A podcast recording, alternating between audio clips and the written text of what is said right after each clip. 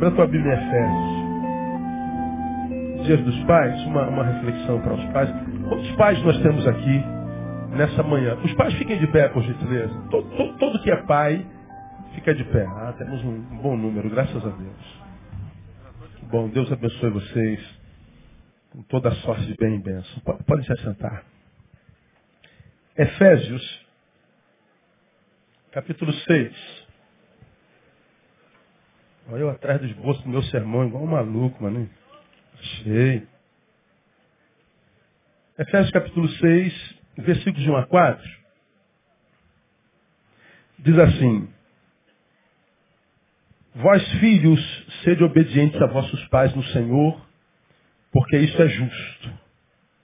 Honra teu pai e a tua mãe, que é o primeiro mandamento com promessa, para que te vá bem e sejas de longa vida sobre a terra. E vós, pais, não provoqueis a ira a vossos filhos, mas criai-os na disciplina e admoestação do Senhor. É o que está aí, não é?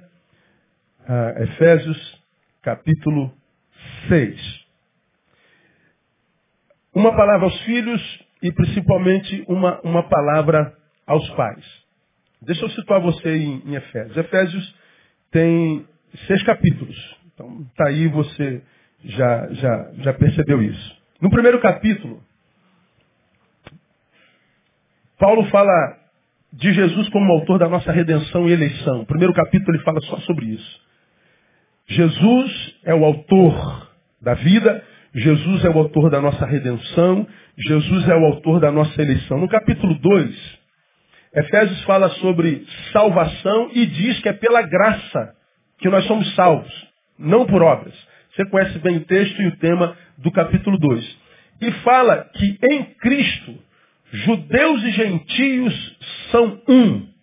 Porque você conhece a história de que a promessa veio primeiro para os judeus, depois Deus levanta Paulo para alcançar os gentios.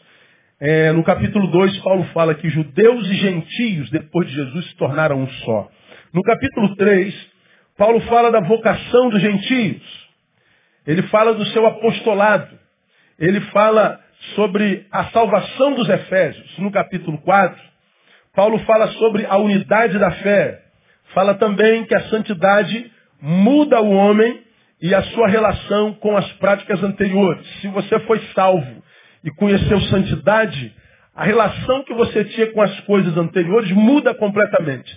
Ele diz, se não houve mudança na tua vida com relação as práticas anteriores, ah, você não é salvo, você não passou por conversão. No capítulo 5, entre outras coisas, Paulo fala sobre os deveres domésticos. Você conhece bem o texto.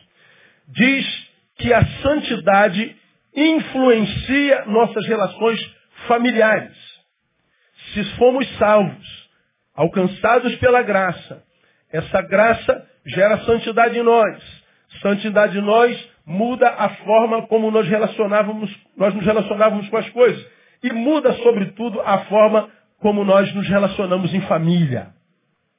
No capítulo 6, você vai ao versículo 10, você está aí no capítulo 6, Paulo diz assim, finalmente, por último. Por que, que Paulo usa finalmente, por último? Porque no capítulo 5, ele está falando sobre nossos relacionamentos familiares. Você conhece bem o texto. Maridos, o que, que os maridos devem fazer? Amar a quem? A vossas mulheres. Mulheres, o que, que elas devem fazer? Submetei-vos aos vossos maridos. Filhos, acabamos de ler. Obedecer vossos pais. Pais, não provoqueis a ira a vossos filhos. Ele está falando sobre nossas relações familiares. Pai, mãe, marido, mulher, filho. Marido, ame. Mulher, se submeta. Pais não provoquem os filhos, filhos obedeçam seus pais. Depois que ele dá essas ordens sobre nossa relação familiar, ele diz, finalmente fortaleceis no Senhor e na força do seu poder. Revestivo de toda a armadura de Deus. Para quê? Para que vocês possam permanecer firmes contra a cilada do diabo. No 14, no 13, ele diz, tomai toda a armadura de Deus, para que possais resistir no dia mal, e havendo feito tudo, ou seja, não vai ficar nada por fazer. Ele fala de plenitude existencial. Depois de, de, de, de havendo feito tudo, aí vocês possam permanecer firmes. Então, ele termina o livro dizendo, finalmente, por último, como quem diz, olha, depois que vocês fizerem tudo o que eu disse, principalmente a nível familiar, então vocês vão receber o fortalecimento do Espírito Santo e vocês vão receber a armadura de Deus. Para que, que eu quero a armadura de Deus? Para que eu possa permanecer firme no dia mal. Paulo está dizendo, dia mal, você já me ouviu pregar sobre isso aqui, eu não preciso repetir. Chega na agenda de todo mundo. Todo mundo passa por dia mal crente, incrédulo, rico, pobre, a, a, a, gordo, magro, preto, branco, ocidental, oriental, não interessa. Todo mundo passa por dia mal. E ele está dizendo, para que você possa resistir no dia mal, você tem que se revestir do poder de Deus, você tem que tomar toda a armadura de Deus. Portanto, ele também está dizendo, existem dias maus que são capazes de acabar com você. Se você não se revestir o dia mal esmaga você, desconstrói você, anula quem você é no coração de Deus, de modo que as promessas dele para você também são anuladas. Porque Deus só pode abençoar a verdade que eu sou. Deus não conhece a mentira na qual a gente pode se tornar. O pai da mentira quem é? É o diabo. Então o que Deus tem para mim, tem para mim e não para a mentira na qual me torno. Você já me ouviu falar sobre isso? Quando eu me torno uma mentira, sou deformado da qualidade de filho, Ato contínuo, anula-se toda a promessa de Deus para mim, porque Deus não conhece esse holograma no qual me tornei, essa mentira na qual me tornei. Ele só conhece aquele que eu sou no coração dele. Então, o máximo que um ser humano que foi desconstruído no dia mal, o máximo que ele pode ter na vida são bens materiais. Coisas terrenais. Digamos, dinheiro. E o dinheiro, você sabe, compra tudo, menos o essencial. Compra uma casa linda, mas não compra um lar. Compra uma cama king size, mas não compra sono. Compra a biblioteca de Alexandria, mas não compra sabedoria. Compra remédio, mas não compra saúde. Compra gente, mas não compra o amor nem a amizade delas. O homem que foi desconstruído, ele pode imaginar que está prosperando, que está feliz, porque ele está tendo o que o homem comum tem, coisas. Mas coisas não entram no coração. Ele entra naquele grupo que eu já citei aqui, citando Ibsen, tão pobres, tão pobres, mas tão pobres que tudo que tem é dinheiro. Nada mais. Nada. Por quê? Foram desconstruídos. O dia mal chegou e o adorador que havia neles foi deformado, se transformou no murmurador. E murmurador Deus não conhece, ele procura adoradores. E o murmurador vai viver a vida a partir de si mesmo. Bom, Nele nós somos livres e Deus não obriga ninguém a servi-lo. Bom, o dia mal, ele vem na agenda de todo mundo e diz também o texto que esse dia mal pode me desconstruir, pode me deformar, pode me tornar um ser nulo diante de Deus, porque as promessas que Deus tem para mim, tem para mim e não para a mentira na qual me torno. Por isso Paulo diz assim, vocês precisam se revestir do poder de Deus e da armadura de Deus, para que vocês possam resistir firme e depois de haver feito tudo, ou seja, você não vai passar por interrupções de processos, sua vida não vai ser interceptada porque o dia mal chegou, sua vida não vai parar porque a agonia chegou, sua vida não vai ser desconstruída porque a adversidade chegou, não, a despeito da dor que vier, porque você está revestido do poder de Deus, Ele está dizendo, fique tranquilo, você vai concluir tudo aquilo para o que você nasceu. Posso ouvir glória a Deus? Meu irmão, quando a gente está em Deus, ninguém para a gente. Ninguém. Não há dia mal e nem mal no dia que possa parar alguém revestido do poder de Deus e, e, e, e tomado pela armadura do Senhor. Todavia, o texto me diz que a armadura de Deus e o revestimento de Deus vem por finalmente. Antes dela chegar a mim, diz o texto, eu tenho que fazer alguns consertos na vida. E dentre os concertos que Paulo fala em Efésios, é o concerto familiar. Marido, ame. Mulher, se submeta. Filho, obedeça. Pais, não provoquem ira. Aí então, vocês estão preparados para receberem o revestimento do Espírito Santo e tomarem a armadura de Deus. E se eu, como marido, não amar, como esposa não me submeter, como filho não obedecer e como pai provocar ira? Bom, você vai viver enganado na religiosidade. Você vai frequentar a igreja todo dia, você vai virar um religioso frio. Você vai aprender tudo de cós salteado. Você vai virar um, um, um, fanático, mas você não vai ter vida em Deus. Você não vai ter a bênção de ver rios de água viva fluindo de dentro de você. Você não vai sentir a leveza da vida no espírito. Você vai ser aquele cara religioso pesado, mal amado, seco, mal-humorado, cumpridor de regras, mas de cujo interior não emana vida para lugar nenhum. Você vai viver aquela santidade que eu chamo de repelente, não de atraente. Você vai ser um cumpridor de dogmas. Você vai saber tudo sobre liturgia, sobre estatuto, regimento interno. Você vai saber tudo sobre controle, o tamanho da saia da irmã, se o pastor usa gravata ou não. Você vai ser um sustentador de impérios religiosos. Mas do interior, esquece. Não vão fluir rios de água viva nunca. Você não vai experimentar a leveza do ser guiado pelo Espírito Santo de Deus. Por quê? Porque o revestimento é uma promessa para quem passou pelo conserto. E mais, hoje eu vou ficar só aqui. O conserto não é só familiar, é social. Diz que o, o, o servo deve honrar o seu senhor. Diz que o senhor tem que pagar bem o seu servo. Então ele fala de um conserto social. Ele está dizendo, portanto, armadura de Deus só cabe num ser humano saudável. A armadura de Deus ou é grande demais ou é pequena demais para ser humano que não passou pelo conceito da espiritualidade, que não passou de fato pela conversão, só mudou de religião, de roupa, de discurso, mas cuja vida não foi trabalhada pelo Espírito Santo de Deus. Se não foi trabalhada, você pode frequentar igreja, você pode frequentar centro, você pode frequentar sinagoga, ah, vai, viver só auto-engano. Porque a armadura não cabe em você. Entre os concertos, e é nisso que eu quero parar nesses dez minutos, é o concerto que eh, eh, Paulo chama de familiar. No concerto familiar está a relação entre pais e filhos, de marido e mulher, eu vou falar logo mais à noite. Mas aqui está dizendo assim, filhos, obedeçam a vossos pais. Quantos pais digam, dizem amém para isso? Amém. Se você estiver do lado do seu filho, fala assim, ó, me obedeça, moleque. Molecas, me obedeça.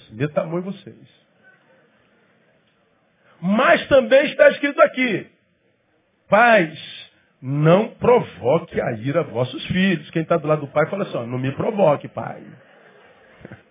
É isso? Disso depende o meu revestimento. Veja, eu posso ser pastor dessa igreja. Se eu provoco a ira minhas filhas, eu posso ser um pastor sem revestimento espiritual.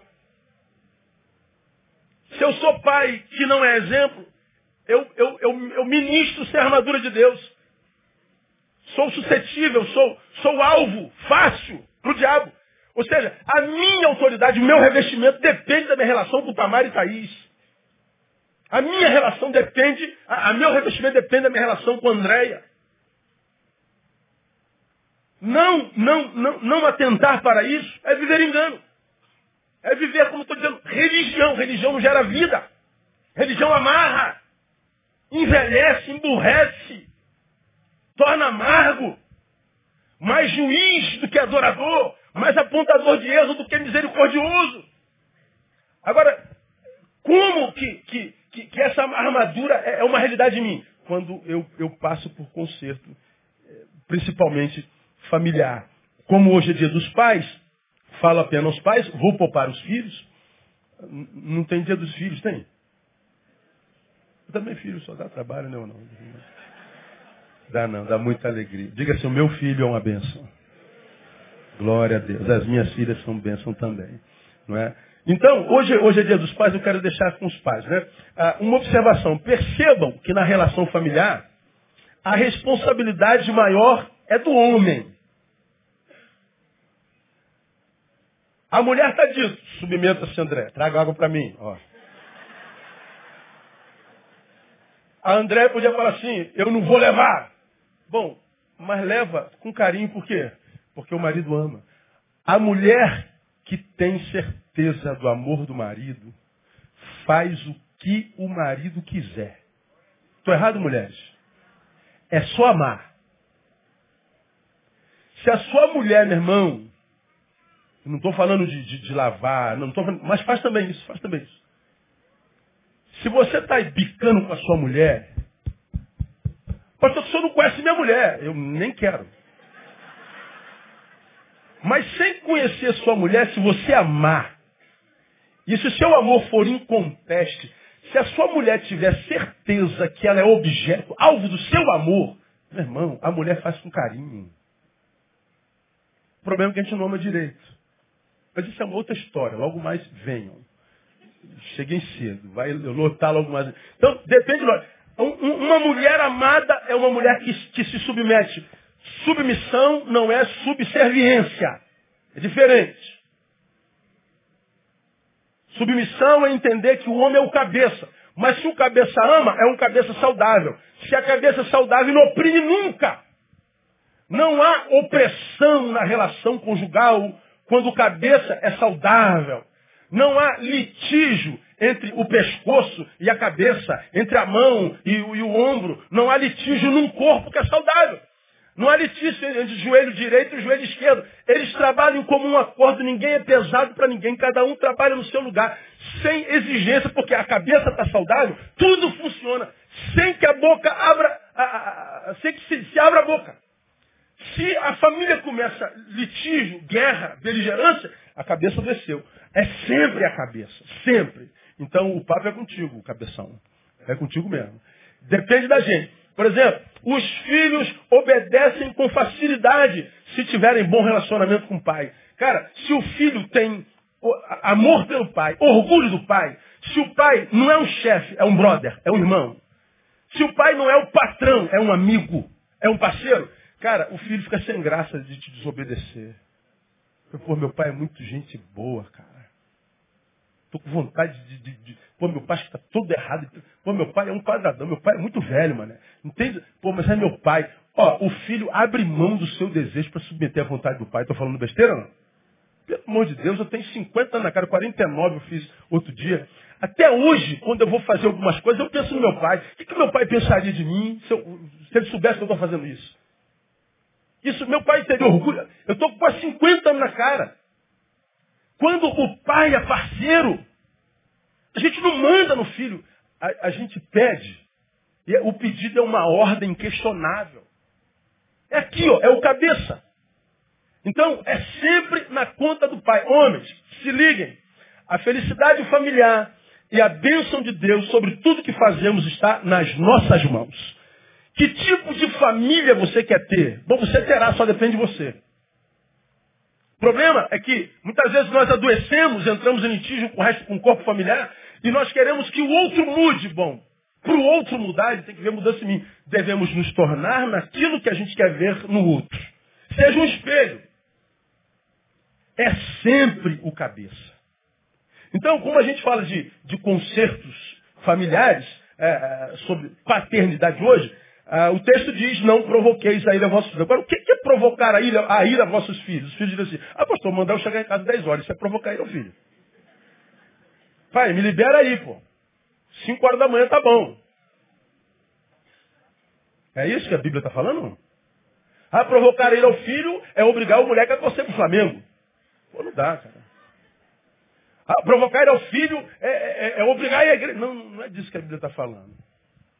Não tinha Vasco e Flamengo naquela época. Graças a Deus. Não tinha igreja como essa aqui naquela época.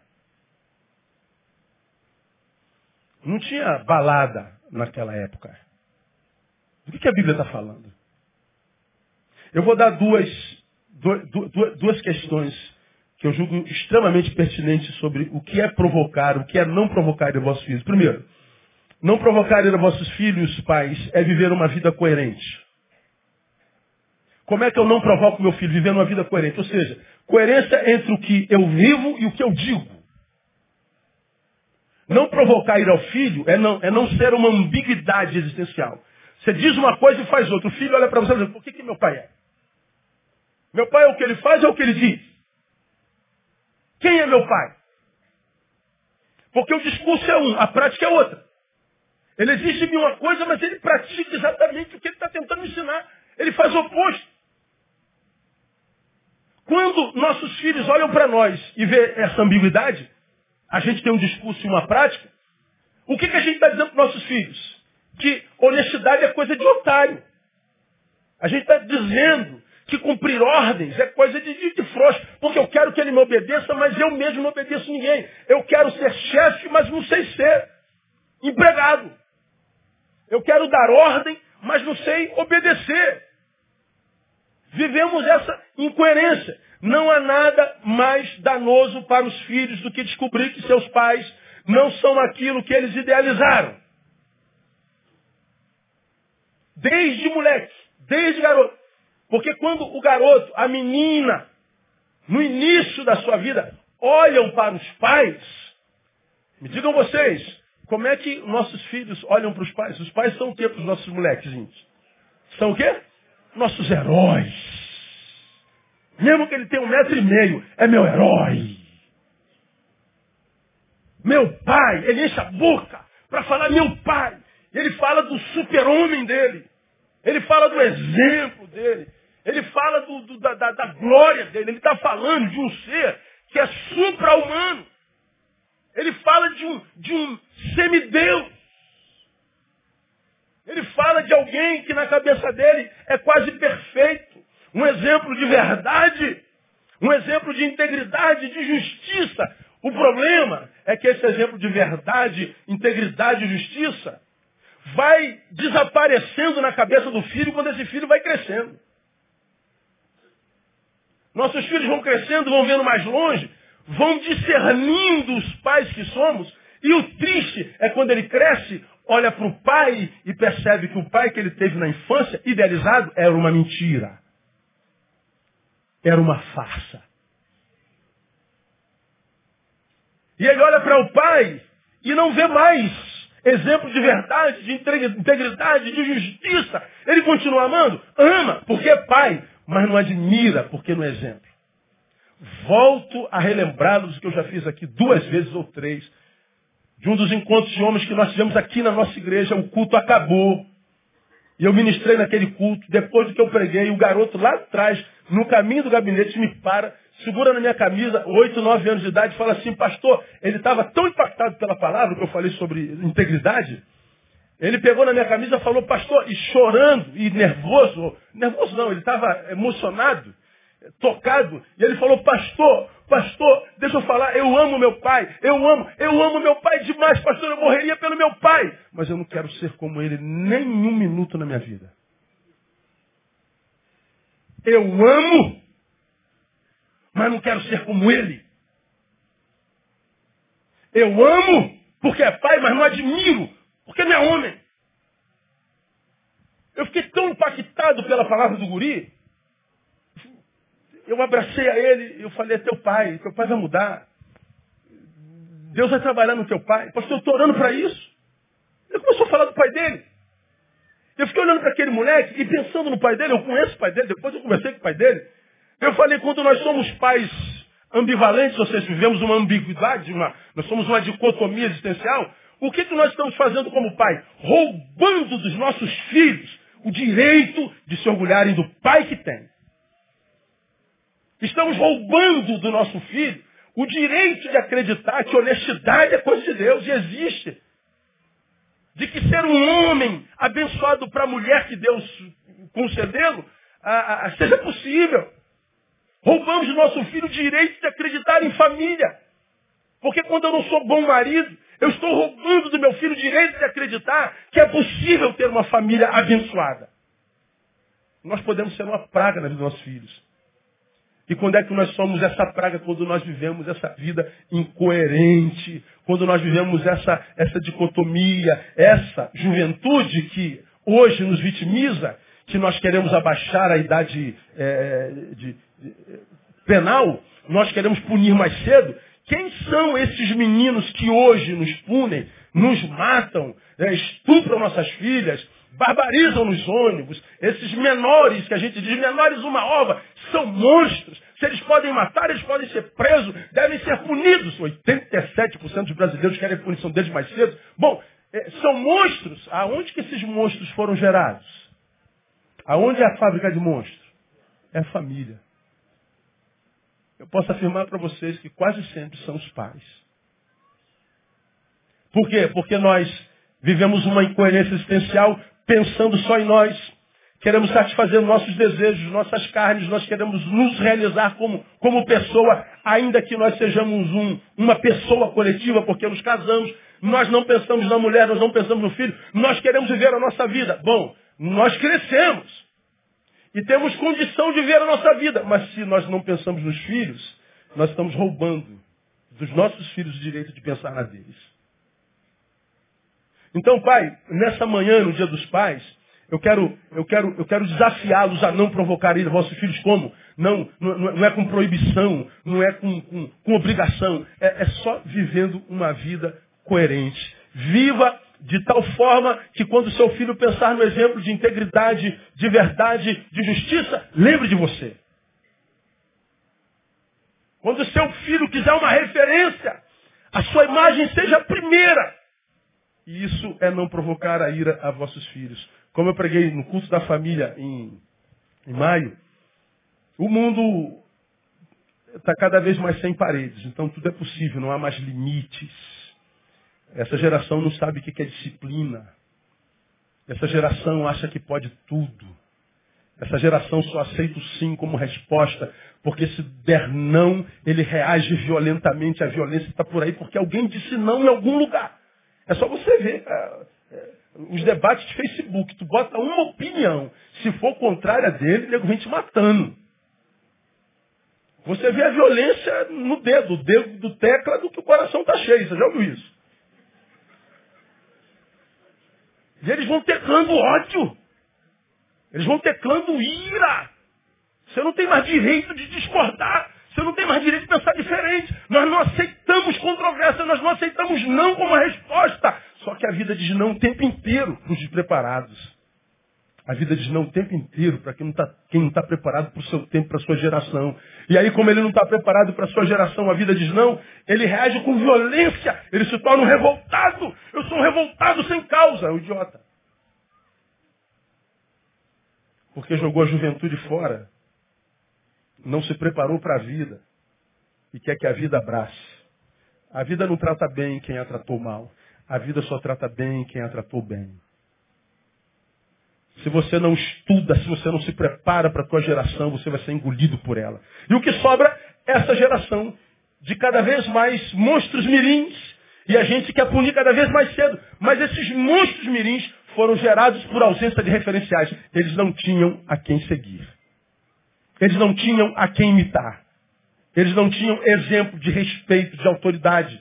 Eles não tinham limites. Eles não tinham. Eles são vítimas da família e agora são vítimas da sociedade. Foram vítimas de seus pais e agora são vítimas do seu país. Como que eu não provoco a ira meus filhos? Vivendo uma vida coerente. Se eu vivo uma vida incoerente, se eu sou um pai para quem meus filhos olham e meus filhos não veem coerência, esquece revestimento espiritual. Esquece a armadura de Deus. Prepare-se para o dia mal e torne fofo o teu chão, porque você vai cair de cabeça. Amacie o chão onde você pisa, porque mais cedo ou mais tarde você mergulha de cabeça, porque não há revestimento para quem não vive vida coerente e não é referência dos seus filhos. Termino. O que é não provocar a ira a vossos filhos? Segundo, é ser um exemplo de autogestão. Coerência e um exemplo de autogestão. Por que de autogestão?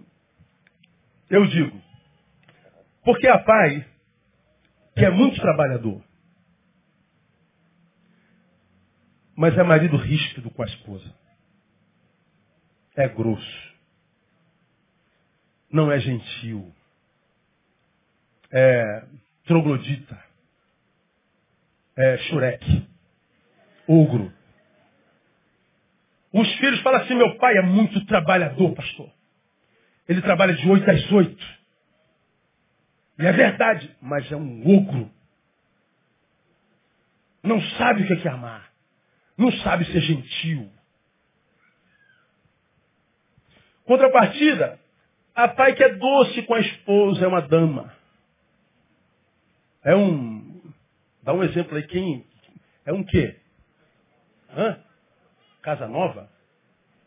Eu não sei nem que é casa nova, sei lá.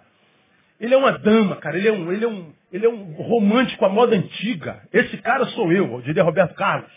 É o cara, esse é o cara. É, é uma dama, gentil, leva flores. Leva a mãe para jantar. Esse cara é, um, é uma bênção. Ele é doce, um marido maravilhoso. Mas é relatos com as coisas de Deus. Ele se diz crente, mas não é exemplo de crente para o filho em tempo algum, porque não passa pela palavra, a igreja só vai se sobrar tempo. Ele trata Deus como mendigo, resto do tempo, resto do talento, resto da força, resto do dinheiro que tem, resto de tudo. Ele vai a comungar com Deus, com Deus e seu povo se não tiver uma festinha para ir, se não tiver um passeio para fazer, se não tiver um futebol para jogar, se não tiver uma parede para embolsar, se não tiver uma antena para consertar, se não tiver nada para fazer, então eu vou comungar com meu Deus e meus irmãos. Bom, você é um marido maravilhoso, mas você não é sacerdote na tua casa. Você não gera fome de Deus nos seus filhos. Você não é exemplo de sacerdote. Você não é pastor na sua casa. Seus filhos olham para você e dizem, poxa, meu pai é um doce. Mas meu pai trata Deus como se fosse uma coisa de só menos importância na vida dele. Ele coloca Deus no, no, no, lugar final da fila dele. É verdade, acontece muito. Bom, mas há o pai que é responsabilíssimo com as coisas de Deus. Se o pastor precisou, a igreja precisou, cara, ele passa a noite aqui. Ele, ele, eu quero servir a meu Deus, eu quero servir a meu Deus, mas não gosta de trabalhar. Ele quer ser crente de tempo integral. Ou seja, eu, eu sou missionário. Nada, é vagabundo. Você não gosta de trabalhar. Não é só depois da sua conversão. Antes da sua conversão, você já não gostava de trabalhar. Você viveu nas costas da sua mãe. Você vive nas costas da sua mulher. Você passou por 200 empregos. E o problema é sempre nos empregos onde passou. Você nunca é o problema. Então você tem sempre uma desculpa pronta para justificar a sua permanência em casa vagabundo. Mas é um cara dedicado à igreja. Então vejam, eu posso ser um marido trabalhador, mas ríspido com a minha esposa. Eu posso ser um homem doce, mas relapso com as coisas de Deus. Eu posso ser um homem dedicado às coisas de Deus, aspas, mas vagabundo. Veja do que, que eu estou falando. Deus, família, vida profissional, vida social. Nisso se resume a vida. Como é que eu não provoco ira aos meus filhos? Sendo um exemplo de autogestão. Mostra para o teu filho, na prática, onde Deus está, onde a família está, onde teu trabalho está. Mostre para tua, tua filha, para o teu filho, que se ele seguir teus passos, ele vai dar num bom lugar, porque as coisas estão no seu devido lugar. E me desculpe, a Bíblia é muito clara quando fala sobre estabelecimento de valores e, e, e, lugar na nossa vida. Jesus começa lá em Mateus capítulo 6 dizendo assim, mas buscai o quê? Primeiro o quê? O reino de Deus e a sua justiça. E as coisas serão acrescentadas. Quantas coisas você tem para fazer na vida? Pastor, eu tenho muita coisa para fazer. Pois é, deixa as coisas todas lá e dá primeiro lugar a Deus. Começa a gestão aí. Que teu filho olhe para você e veja um trabalhador, mas sobretudo veja em você um homem de Deus. Veja um marido maravilhoso e doce, mas veja em você um homem que não abre mão da comunhão com o Pai, que foi quem te deu aquela mulher linda que você trata muito bem. Que teu filho olhe para você e veja alguém que não abre mão da comunhão com o Pai, porque foi o Pai que te deu esse bendito desse emprego, que te roubou dele. Diga para o teu filho, na prática, que você é exemplo de gestão. Hoje, a gente vê tantos pais que prosperam e abandonam o Senhor e justificam sua ausência da igreja dizendo que a igreja não presta, a igreja não está boa, a igreja é isso, a igreja é aquilo, a igreja é aquilo. Pois é, a igreja não é perfeita não e nunca foi dito na Bíblia que ela seria. A Bíblia diz que joio e trigo cresceriam juntos. Nunca foi dito na Bíblia que a igreja seria uma comunidade perfeita. E se o fosse, quando você chegasse, acabaria a perfeição dela. Agora, a igreja pode estar um lixo. Mas como eu já falei aqui, a igreja é como a arca de Noé. Tem todo tipo de animal. Todo mundo faz cocô dentro. Todo mundo faz xixi dentro. Devia ser um fedor do inferno. Mas era o melhor lugar para se estar. Era o único lugar para se estar. Então quando eu digo, eu estou fora da igreja por causa da igreja, você está dizendo, eu sou melhor do que a igreja, para você ver como você está doente. Como já preguei aqui, eu deixo a igreja por causa dos Judas. Abriu mão dos Judas, mas abriu mão de Mateus, Tiago, Pedro, João, Marcos, Tomé. Os Judas, os imperfeitos, comungam. Estão lá. Mas você, o santarrão está longe. O bonzão não consegue conviver com a diferença. O bonzão não consegue se misturar essa ralé que não se enxerga. Quem é o doente? Sabe o que, é que acontece? Principalmente vocês que têm filhos pequenos, vocês vão se arrepender muito quando seu filho chegar à adolescência. E você perceber que seu filho não tem valor cristão nenhum. Quando você perceber que seu filho, sua filha se apaixonou pelo mundo. Se apaixonou por aquele, por aquele, eh, aquele holograma que é o mundo. Quando você perceber que seu filho está com contato com droga. Quando seu filho se apaixonou por um, por um, por um ser humano desprezível. Quando você perceber que não há nada de Deus nele, nada, não há nada. Por quê? Porque você não foi canal. Não há nada de princípios, nem de valores. Você criou um pedaço de carne que anda sem qualquer sentido, sem qualquer princípio. Aí nós vemos o que, que acontece hoje. Uma, uma adolescência deprimida. Nós vivemos o maior índice de depressão infantil de toda a história do mundo. O suicídio, segunda causa, paralela com a primeira, de, de morte entre adolescentes de 15 e 19 anos. Como pode uma pessoa com 15 anos querer se matar e se mata? Como pode uma pessoa perder o sabor da vida aos 12 anos? Vocês acompanharam ano passado? Falei aqui de um garoto de 9 anos que se suicidou. Como que um garoto de 9 anos pode se matar? Que angústia teria um menino de 9 anos? É angústia de ser. Sem saber para quê. Aí nós temos um índice de depressão, de angústia. Crianças que se entregaram sedentárias, obesas, que não têm orgulho de si mesmo, não têm nenhum amor próprio, porque os pais sonegaram Deus na vida deles. Enquanto está aqui, a gente segura, traz um cabelo. Você vai ver quando as asas crescerem e eles forem viver carreira solo, você não tem mais como controlar se não houver princípio de Deus, o que sobra para você é choro e ranger de dentes. Então, papai moderninho, que não tem tempo para a igreja, trata teu Deus como mendigo, dá o resto, porque não tem conforto, porque tem barulho. Tem, você trata seu filho como Deus, seu filho vai crescer, a sua filha vai crescer. E se eles não conhecerem Deus em você, quem vai se arrepender é você que alguns de vocês depois tiveram filhos, nunca mais voltaram para a igreja. Trata o filho como se fosse de vidro. Sonegando Deus nos filhos. Você está plantando ira nos seus filhos. Você está vivendo um problema de gestão grave. Quem inverte a ordem, busca primeiro Deus, depois as coisas. Se inverteu a, a ordem, primeiras coisas, depois Deus, ah, você peca. Consequentemente, embaraça a vida. Terminei. Quem não prioriza o reino gera filhos carnais. Mesmo que seja um filho trabalhador. Um pai trabalhador. Teu filho conheceu o reino? Não. Então você está gerando um pedaço de carne que anda. Quem prioriza o reino, mas não mostra no trato familiar gera filhos inimigos de Deus. Porque se eu digo amar a Deus, mas eu não vejo esse amor a Deus desembocar na mãe deles, desembocar neles, eu estou gerando um filho que vai ser inimigo de Deus, porque esse Deus tornou meu pai um hipócrita.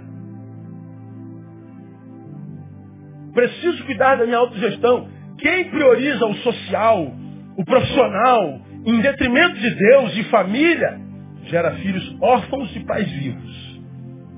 Consequentemente revoltados com a vida. Porque o trabalho me tornou um órfão de pai vivo. A igreja me tornou um órfão de pai vivo. Então, meu irmão, eu, eu, eu prego como pai. Não prego nem como pastor hoje. Você sabe que nossos filhos não são nossos. Pode ir embora a qualquer hora, né? Apaixonou-se errado, tem duas, né? Tu cria 20 anos com decência, mostrando como é que se trata uma mulher, como é que se gesta uma casa, como é que lida com as coisas de Deus. Mas se sua filha se apaixonar por um vagabundo, por um mau caráter, essa paixão desconstrói o pai que você foi 20 anos. E se você for contra, é, é contra você que ela fica. Porque a paixão faz o quê? Cega. E falar contra o vagabundo do marido dela, do namorado dela, é falar contra o Deus dela. Ainda que ela esteja sendo desconstruída, a vida está se tornando um inferno, a filha não existe mais.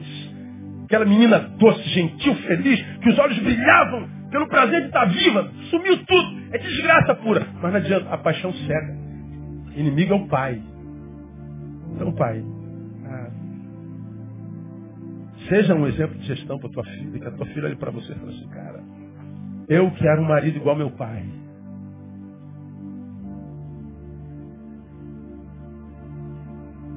Quando eu oro por minhas filhas, eu sempre peço um marido para elas. E a minha oração e, e, e o meu desejo minha preocupação é, será que minhas filhas gostariam de ter um marido igual a mim? Que maridos elas veem em mim quando no trato com a sua mãe? Será que elas veem em mim um homem que cuida das coisas de Deus com seriedade? Será que eu sou exemplo de homem de Deus? Será que eu sou exemplo de trabalho, de esforço, de dedicação? Ou nós ensinamos com exemplos, ou nossos discursos não valerão de nada? Nesse exato momento, existem filhos chorando. Porque amam o pai, mas dizem assim, meu pai não é nada disso, pastor. Amam, morreriam pelos seus pais, morreriam. Mas eles não podem se orgulhar dos pais. Compensação a pais que foram tudo isso e ainda assim os filhos se perderam. São filhos dos quais os pais também não se orgulham. Muito trabalhador, mas abandonaram Deus. Dizem apaixonados por Deus, vagabundos. São trabalhadores e apaixonados por Deus, mas não foram bons maridos. E vão trocando de família em família, em família, em família, em família. E a gente se transforma nisso que a gente se transforma. A família é uma instituição falida. Será? Não será a moral do cônjuge? Não será o marido ou a esposa? Por que o casamento? É o marido. Agora, se você não passa pelo conserto familiar, esquece o revestimento de Deus. Esquece a armadura de Deus. E o que sobra é inconstância mesmo dia você está em Deus, outro dia você não está, depois você volta, não está de novo, daqui a pouco volta. Você não consegue a longevidade em nada. Interrupções de processo, começa de novo, interrompe de novo, começa, interrompe de novo. Meu Deus, como é que o cara não cai em si? Nada permanece. Nada fica de pé. O dia mal chega, desconstrói tudo. É só se tirar a armadura de Deus. Só se for revestido pelo poder do Espírito Santo de Deus. Agora, a armadura só cabe num homem que sabe ser pai, num homem que sabe ser marido, numa mulher que sabe ser mãe, esposa, num filho que sabe ser filho. Filho de quem o pai tem orgulho. E a minha sincera oração É que Deus te faça esse pai, meu irmão. Se você não é, você está diante de uma excelente oportunidade de pedir perdão ao seu filho. Você está diante de uma excelente oportunidade de levar sua família para almoçar e falar, cara, acho que eu não tenho sido bom gestor.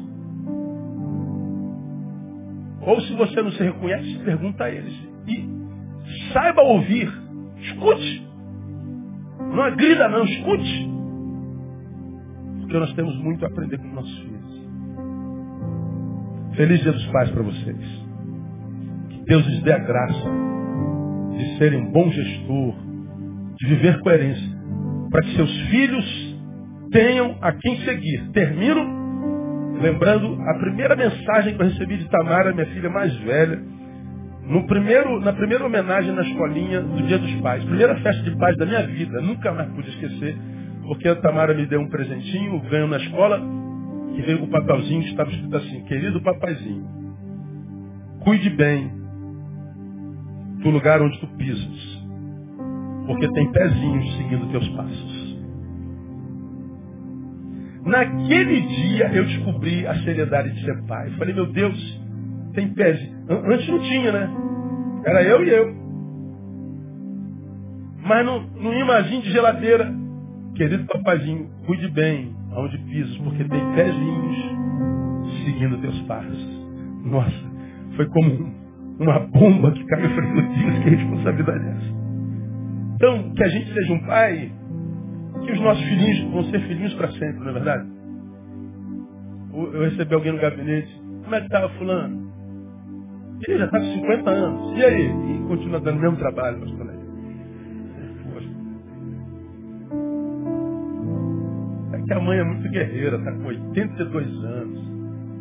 Ao invés de descansar agora, continua sendo mãe de um menino. Só que agora com 50. Então, cara, será que nossos filhos podem seguir? Bendito filho que tem um pai que pode seguir. E se você não tem um pai que possa seguir, ore por ele. Não desista do seu pai, não. É, nós precisamos muito das suas orações, porque é mais fácil mudar na sua idade do que na nossa. A idade vai nos tornando tão duro que a gente não consegue nem se arrepender mais, a gente não consegue nem admitir nossas, nossas, nossos, nossos defeitos. Então, filhos, tenham misericórdia de seus pais porque a despeito de terem sido como foram, ainda assim você está aqui e você deve louvar a Deus pela vida dele. Feliz pais, feliz dia dos pais. Que Deus lhe dê a graça de ser esse pai para a glória do Senhor. Amém? Vamos aplaudir o Senhor.